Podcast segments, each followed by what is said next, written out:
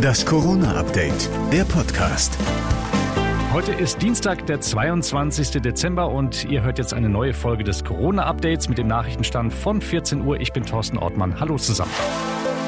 Er klingt von Mal zu Mal verzweifelter, der Chef des Robert-Koch-Instituts Lothar Wieler. Heute musste er wieder steigende Zahlen präsentieren. Fast 20.000 Neuinfektionen und 731 Todesfälle. Zurzeit verschlechtert sich die Situation weiter. Wir verzeichnen weiterhin neue Höchstzahlen. In vielen Altenheimen haben wir wirklich schwere Ausbruchsgeschehen. Und leider sterben auch in den Pflege- und Altenheimen aktuell viele Menschen an Covid. Darum gab es vom RKI-Chef heute auch eine spezielle Weihnachtswarnung. Bitte schränken Sie Ihre Kontakte auf das Nötigste ein, verreisen Sie nicht, treffen Sie möglichst nur wenige und wenn dann nur immer dieselben Menschen.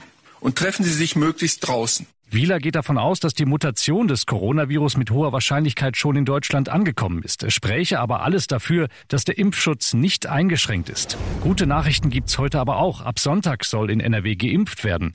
Die Logistik ist startklar, so NRW-Ministerpräsident Laschet heute. Alle 53 Impfzentren können sofort loslegen und wir haben inzwischen 14.000 Freiwillige, die bereitstehen, diese Verimpfungen vorzunehmen. Beim Streit um den Präsenz-Weihnachtsgottesdienst bleibt's dabei. Es werde keine Verbote geben, so Laschet. Wichtig sei aber, dass die verabredeten Hygienekonzepte in den Gottesdiensten eingehalten würden, besonders von den Freikirchen. Das sei in der Vergangenheit häufiger nicht der Fall gewesen. Ob es im kommenden Jahr ein reguläres Abi geben wird, das kann der Ministerpräsident jetzt noch nicht sagen.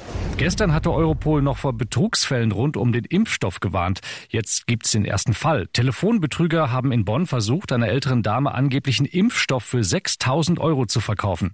Die Betrüger hätten eine Seniorin angerufen und sich als Mitarbeiter einer bekannten Impfstofffirma ausgegeben. Die 64-Jährige erkannte die Masche aber und alarmierte die Polizei. Die nahm den Geldabholer fest. Das war das Corona-Update vom 22. Dezember. Noch mehr Hintergründe zum Thema hört ihr natürlich auch in unserem Hintergrund-Podcast Corona und jetzt. Und den findet ihr überall, wo es Podcasts gibt.